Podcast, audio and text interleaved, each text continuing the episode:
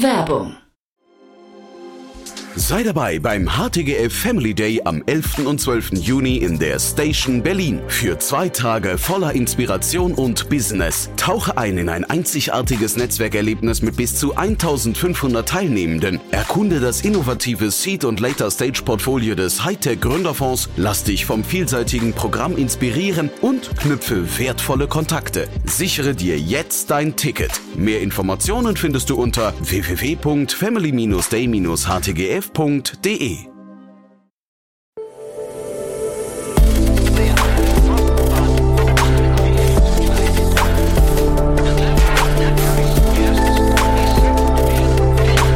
Startup Insider Daily. Investments und Exits. Herzlich willkommen zu Startup Insider Daily. Mein Name ist Jan Thomas und das hier ist wie jeden Morgen unser Format Investments und Exits. Ihr wisst ja, wir begrüßen hier jeden Morgen die wichtigsten Investorinnen und Investoren aus Deutschland, Österreich und der Schweiz und sprechen über Finanzierungsrunden und über Exits und über alles, was wichtig ist oder wichtig wird aus Sicht der Investorinnen und Investoren. Und heute mal wieder zu Gast Jan Mitschaiker von HV Capital.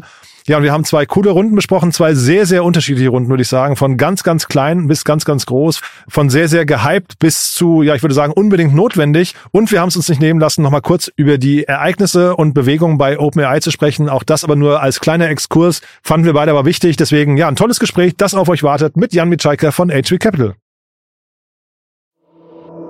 Startup Insider Daily. Investments und Exits. Cool, ja, ich freue mich. Jan Mitschaiker ist wieder hier von HV Capital. Hi Jan. Jan, danke für die Einladung wieder. Freut mich, hier zu sein. Ja, ja, ich freue mich, dass wir sprechen. Du hast gerade gesagt, äh, Endjahresrallye, ne? Ähm, alle sind fleißig, das, was, was ja schön ist erstmal. Also die, das heißt, obwohl Winter ist, die Winterstimmung am Markt ist ein bisschen vorbei oder wie kann man es sehen? Äh, ja, kann man so sehen. Also wir sind aktiv einerseits im, im Dealmaking. Ähm, HV investiert ähm, sicher noch in einige Unternehmen dieses Jahr und gleichzeitig natürlich das Bestandsgeschäft, dass man dann mit den Portfoliounternehmen entweder Follow-on-Runden macht oder Bridges oder je nachdem, was irgendwie notwendig ist. Aber ähm, es gibt ja immer so, ich weiß nicht, wer hier den Meme-Accounts auf Instagram folgt, die sich über VCs lustig machen. Du bestimmt auch, wie ich dich kenne. Ich bin fleißig Posten, ja. Ach, du bist das, habe ich schon immer gewundert, wer das ist. Mm, Nein, also äh, gelegentlich müssen auch wir arbeiten. Ja. Entgegen der landläufigen Meinung. Was ja schön ist, ja. Ähm, du vielleicht, aber dann sag noch ganz, ganz kurz mal Sätze zu euch, bevor wir einsteigen in die Themen ne, der Woche. Gerne. Also ich bin Partner bei HV Capital. HV Capital investiert aus aktuell Fund 9. Das ist ein Fund, der zwei Themen besetzt. Einerseits das ganze Thema Early Stage Investments. Ich bin auch im Early Team. Das sind Checks zwischen 1 und 5, manchmal 7, 8, 9, 10 Millionen in Early Stage Startups. Und dann parallel haben wir auch ein Growth Team. Kollegen sitzen zwei Schreibtische weiter, die dann die größeren Checks machen zwischen 10 und ähm, 60 Millionen. Mhm.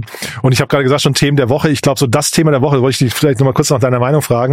Wie, wie guckt ihr als ähm, HV Capital auf, auf diese ganzen OpenAI-Themen gerade, auf diese Bewegung dort? Also es ist natürlich erstmal wahnsinnig spannend. Ist jetzt äh, leider kein Startup, in das, in das wir investiert haben. Ähm, oder vielleicht zum Glück, wir werden sehen. Ja, ich wollte gerade fragen, ist das dein Blick da drauf? Äh, spannend. ja, mal schauen.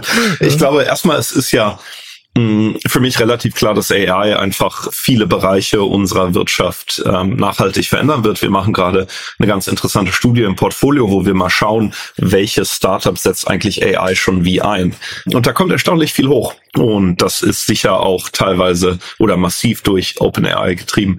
Jetzt ähm, am Wochenende haben sich ja die Ereignisse überschlagen. Hm. Zum einen muss man sagen, riesen Respekt davor, wie Satya Nadella die Situation für Microsoft genutzt hat. ähm, ich, äh, ich kann mir nur vorstellen, ich meine, was da zwischen Freitag und Sonntag passiert sein muss, dass erst das Board die Gründer rausschmeißt und das war ja auch kein Investorenboard, das war ja ein rein unabhängiges Board, ähm, irgendwelche AI-Experten etc., äh, die Gründer rausschmeißen und Microsoft dann als einer der größten Förderer von OpenAI, aber gleichzeitig auch einer der großen Lieferanten, weil die ja die gesamte Infrastruktur serverseitig machen, mhm. Dann in der Lage ist, die Gründer zu überzeugen, nicht direkt ein neues Startup zu machen, wo wahrscheinlich alle VCs Schlange gestanden wären, sondern eben bei Microsoft anzuheuern.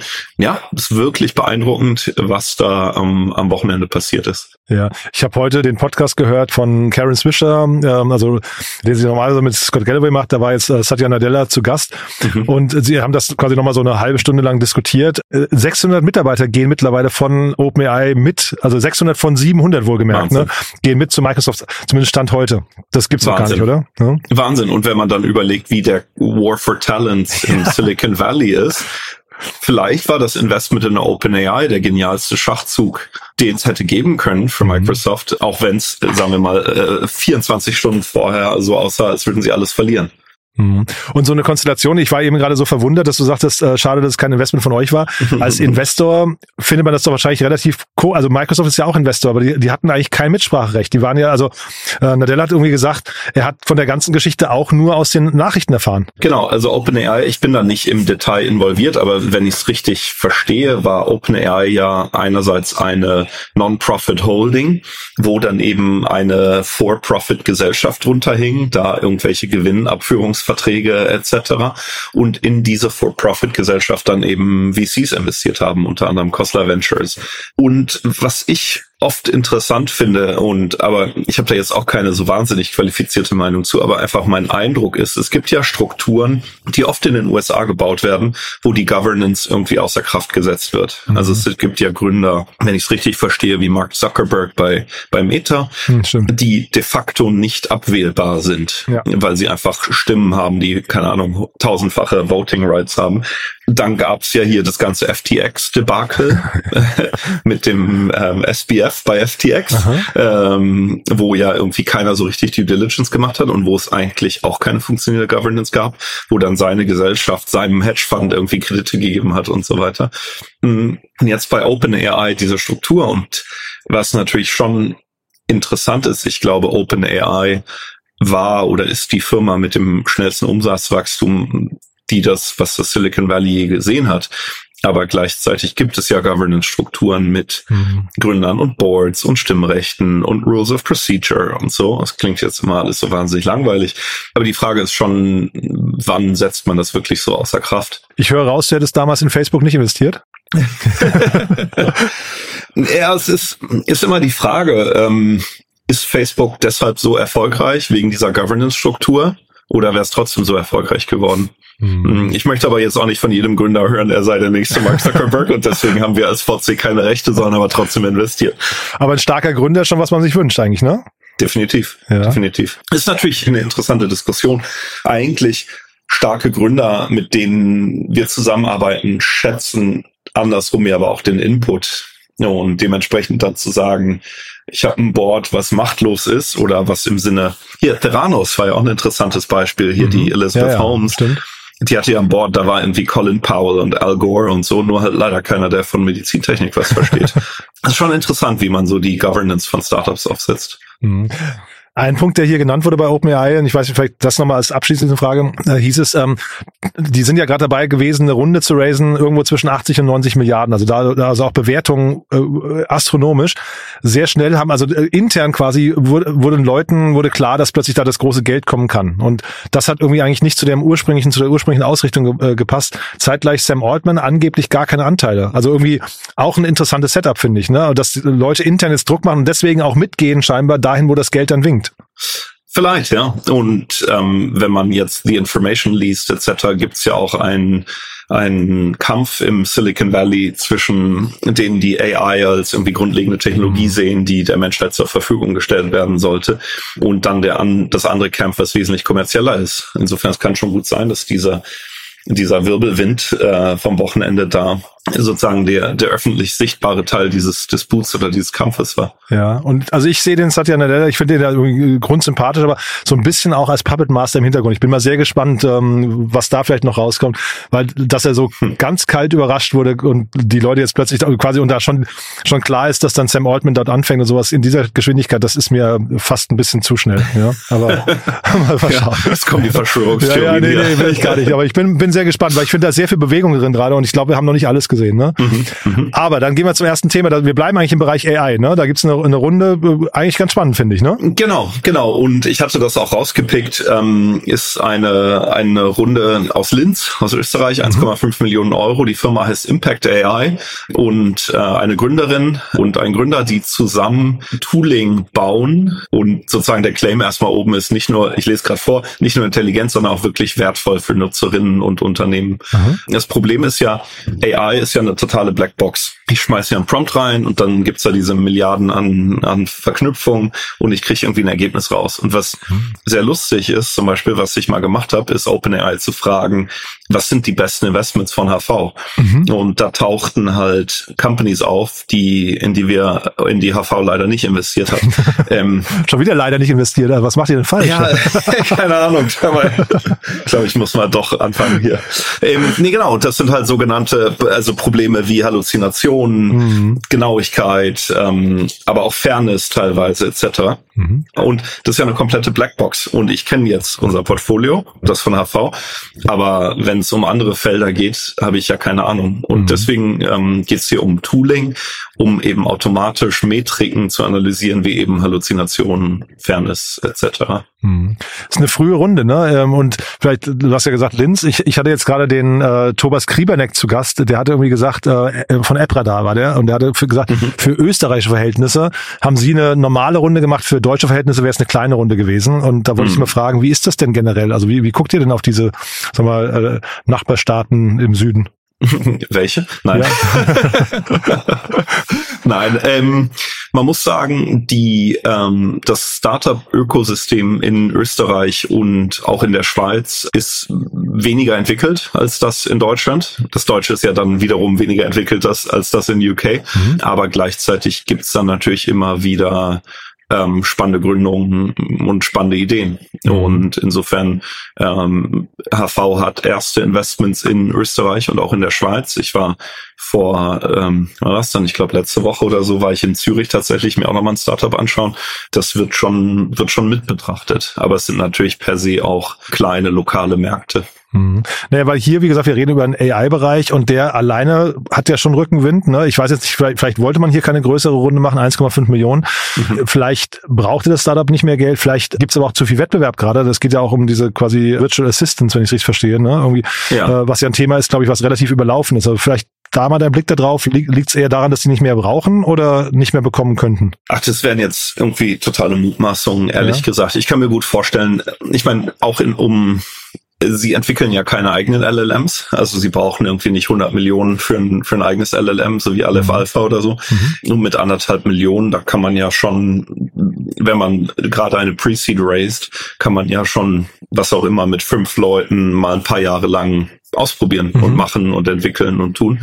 Insofern, ich mag sowas eigentlich immer ganz gerne. Mhm weil das einfach zeigt, dass zwei, hier in diesem Fall eben eine Gründerin und ein Gründer, eine Passion für ein Thema haben und sich da, sich da reinfräsen. Das heißt, hier geht es jetzt eher darum, quasi den, den Product Market Fit vielleicht zu finden oder auch ein, ein gutes Interface vielleicht zu bauen, ne, was dann genau. funktioniert, genau. ein bisschen, keine Ahnung, die ersten Kunden zu akquirieren. Was noch? Genau. Und ja, genau. So würde ich sagen, wo man dann Richtung Seed-Runde oder Series A dann schaut. Mhm. Und ich meine, ich erinnere mich selber an die Zeit, aber ich habe das Feedback auch immer wieder von Gründern gehört. Eigentlich so die Zeit mit unter zehn Mitarbeitern, wo dann eben die Entwicklerin neben dem Grafiker, neben dem Produkttypen, neben der Kollegen aus dem Sales sitzen ähm, und eben zu fünf, sechs, siebt iterieren, dass das eigentlich mit die spannendsten Phasen des Unternehmertums sind. Hm. Ja, also ich, ich glaube, wenn die jetzt hier einigermaßen durchfinanziert sind für die nächsten Monate, ist das wahrscheinlich auch eine schöne ruhige Phase. Ne? Da kann man sich echt nur aufs Produkt äh, konzentrieren und viel ausprobieren, finde ich. Genau. Also kann man sich kann man sich gut vorstellen. Ne? Ähm, und vielleicht noch mal kurz Herausforderung. Also ich habe ja gesagt, der, der Markt ist überlaufen, so mein Eindruck von außen. Ich kann es jetzt im Detail natürlich nicht sagen, aber man sieht das immer wieder, diese Themen. Äh, guckt ihr euch sowas gerade an? Wir schauen uns äh, sehr viele KI-Themen an. Mhm. Hm, genau, ich glaube, die Frage ist dann ja, investiert man einerseits in, in Themen wie Impact AI, die eher horizontal sind, also Tooling für also das, das größte wären dann ja LLMs selber oder halt einfach Tooling rund um KI. Mm, das ist für uns im Bucket eben horizontale Technologien ähm, oder dann eben diese vertikalisierten Lösungen, wo sich einfach Leute Gedanken machen, wie kann ich KI einsetzen für entweder Funktionen, ich sag mal Marketing, Supply Chain und so weiter, mm, oder für gewisse Branchen und Industrien. Mhm. Und ja. genau, sicher ein spannendes Feld für uns. Ja, ich bin da nach vorne raus gespannt, wie schnell sich das konsolidiert, ne? Oder ob da, also wie viele da parallel laufen können bei, bei solchen Themen jetzt hier, aber mal, mal schauen, ich, ja. Genau, bei solchen Themen ja. Was ich halt interessant finde, ist, in welcher Geschwindigkeit ähm, zumindest die Startups bei uns im Portfolio mhm. und ich nehme an, viele andere Startups da draußen auch jetzt schon diese Technologien nutzen, weil es einfach mhm. gerade im Backoffice, in den Operations mh, so schnell positive ja, oder was heißt positive, aber so schnell zu Effizienzgewinnen führt. Mhm. Dann nehmen wir das Thema Geschwindigkeit auch vielleicht als Brücke zum nächsten Thema, weil ich glaube, hier geht es jetzt um ein, relativ langsames Thema, glaube ich, ne? Wow, was für eine Brücke. Ich Schön, bin ne? beeindruckt. ja, ich habe mir, ich hab mir die angeguckt, ich habe ähm, keine früheren Runden gesehen, war total beeindruckt, aber das ist dann auch kein richtiges Startup mehr, ne? Also ist natürlich 14 Jahre alt. Also es gibt ein Thema, das hatte ich jetzt rausgepickt aus dieser Liste, weil ich es eben interessant fand. Äh, Sky Energy, also Sky NRG geschrieben. Ähm, und da geht es um das ganze Thema äh, SAF, also Sustainable Aviation Fuel. Ähm, Firma ist schon 14 Jahre alt und haben jetzt 175 Millionen Euro geraced. Finde ich beachtlich. Das ist schon ein Ausrufezeichen, ne? Das ist schon eine ja. Zahl, ja. Ich habe irgendwie, also mal entfernt an Christian Vollmann kurz gedacht, äh, ob dem sowas gefallen könnte mal irgendwann. Das ist so ein bisschen, also jetzt entfernt irgendwie so ein Thema für ihn, ne? Ja, doch, doch, doch, total. Also äh, ich hatte, SAF hatte ich mir mal angeschaut. Äh, HV als kleiner Fonds kann natürlich jetzt keine 175 Millionen Checks schreiben. Hm, Mhm. Und was hier auch interessant ist, dass der Lead in diesem in dieser Runde war von Macquarie, ähm, was ja einer der größten Infrastrukturfonds weltweit ist. Die kaufen sonst so, keine Ahnung, Häfen und so Geschichten. Oh, okay, krass. Ja, das ist schon spannend. Aber also gerade Häfen und Maersk und sowas geht's gerade allen nicht so richtig gut. Ne? Ich habe gerade gestern mit Martin Janicki ähm, gesprochen über Flexport und die ganzen Querelen drumherum. Und da hat man in, in dem Kontext schon gesehen, Logistik hatte ihren Hype, äh, ihr, ihr, ihr Hoch so vor zwei Jahren, vor drei Jahren und hat jetzt, glaube ich, relative Konsolidierungsphasen gerade. Ne? Ja, das stimmt. Wobei das hier, ähm, das ganze Thema SAF ist ja, ist ja interessant, weil es gibt ein EU-Mandat, dass ähm, Fluglinien SAF beimischen müssen. Hm. Aber es gibt gar keine ähm, weil das einfach Teil der Net Zero Targets ähm, etc. ist. Aber es gibt äh, im Moment gibt es einfach gar keinen SAF. Äh, das ist ja auch einer so der Hauptpunkte. Ich glaube, der Lufthansa CEO hatte sich da auch mal drüber beschwert, mhm. ähm, dass es einfach gar nicht möglich ist. Und ich meine hier zum Beispiel Sky Energy, die haben schon vor über zehn Jahren angefangen, SAF zu liefern, aber einfach in sehr kleinen Mengen. Und warum ich dieses Investment auch rausgepickt habe, ist, ähm, was interessant ist für viele dieser, dieser Carbon Neutral Technologien, gibt es dann Seed-Runden, wo irgendjemand sagt, okay, ich investiere zwei, drei, vier Millionen, fünf, zehn, was auch immer, um die Technik zu entwickeln. Und dann gibt es so eine Art Death Valley dazwischen, wo die Startups 2030 raisen müssten, um einen Demonstrator Plan zu bauen, um Prototypen zu bauen etc. Und wenn sie da durchkommen, dann kommen die Infrastrukturinvestoren, die sagen, okay, Haken an die Technik, es ist bewiesen und jetzt geben wir euch viel Geld, um eine Produktion aufzusetzen. Und Sky Energy scheint über die 14 Jahre ähm, diesen Weg durchgangen äh, zu sein und überlebt zu haben, was nicht sehr oft ist. Ähm, genau. Und dann eben kommen da diese sehr großen Runden, um einfach in diesen, ähm, um richtig die ähm, Produktion zu skalieren. Ja, der Christian Vollmann hat ja auch mal erzählt, haben wir glaube ich auch mal drüber gesprochen kurz, ne, dass äh, sie ja jetzt mit Fördermitteln gerade reinmischen und mit Fremdkapital, dass du halt quasi so einen Investmentmix hinbekommen musst in den Zwischen Zwischenrunden, ne? Genau, Genau. Ja. Aber ich höre auch raus, ne, äh, hatten wir ja auch schon öfters hier, das Thema regula regulatorischer Druck und irgendwie regulatorische Veränderungen ist für ein VC eigentlich immer ein spannender, spannender Moment, ne? Ja, weil sich dann Märkte einfach verändern. Mhm. Also ganz ähnlich jetzt ein paar Jahre her, ähm, der Flixbus-Moment, wo einfach der, der Busfernverkehr in Deutschland, der lange Zeit ein Monopol war, dann eben freigegeben wurde mm, und dann ja eine ganze Reihe von, von Startups entstanden ist, und sich dann am Ende Flixbus durchgesetzt hat. Aber das ist für mhm. mich einfach ein, ein ganz klassisches Beispiel für ähm, regulatorische Veränderungen, die dann einfach zu einem zu einem neuen Markt ähm, führen. Und habt ihr da gerade irgendeine Veränderung im Blick, wo du sagst, da passiert demnächst nochmal was, was vielleicht einen, einen, großen Impact haben könnte? Mm, hm, ist ein guter Punkt. Was natürlich ein Thema ist, was wir schon sehr genau anschauen, ist alles rund, rund um CO2-Zertifikate, mhm. Carbon Neutral, Carbon Accounting, ähm, hat HV ja auch Investments gemacht. Mhm. Also sozusagen alles so rund um dieses Grün. Damit connected natürlich auch zum Beispiel das Thema Lieferkettengesetz, ähm, passiert viel.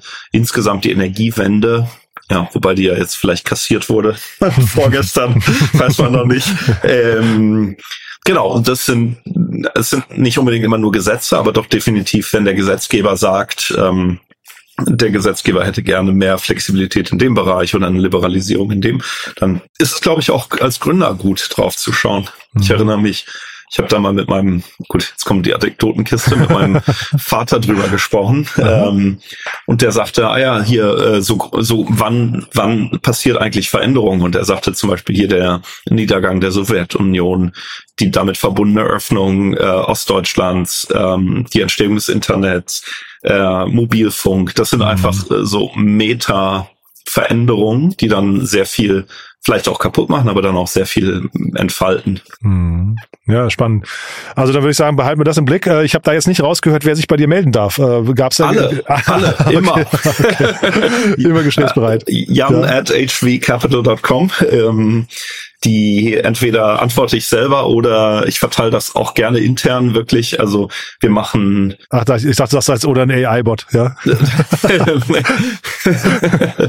ist ja auch schön.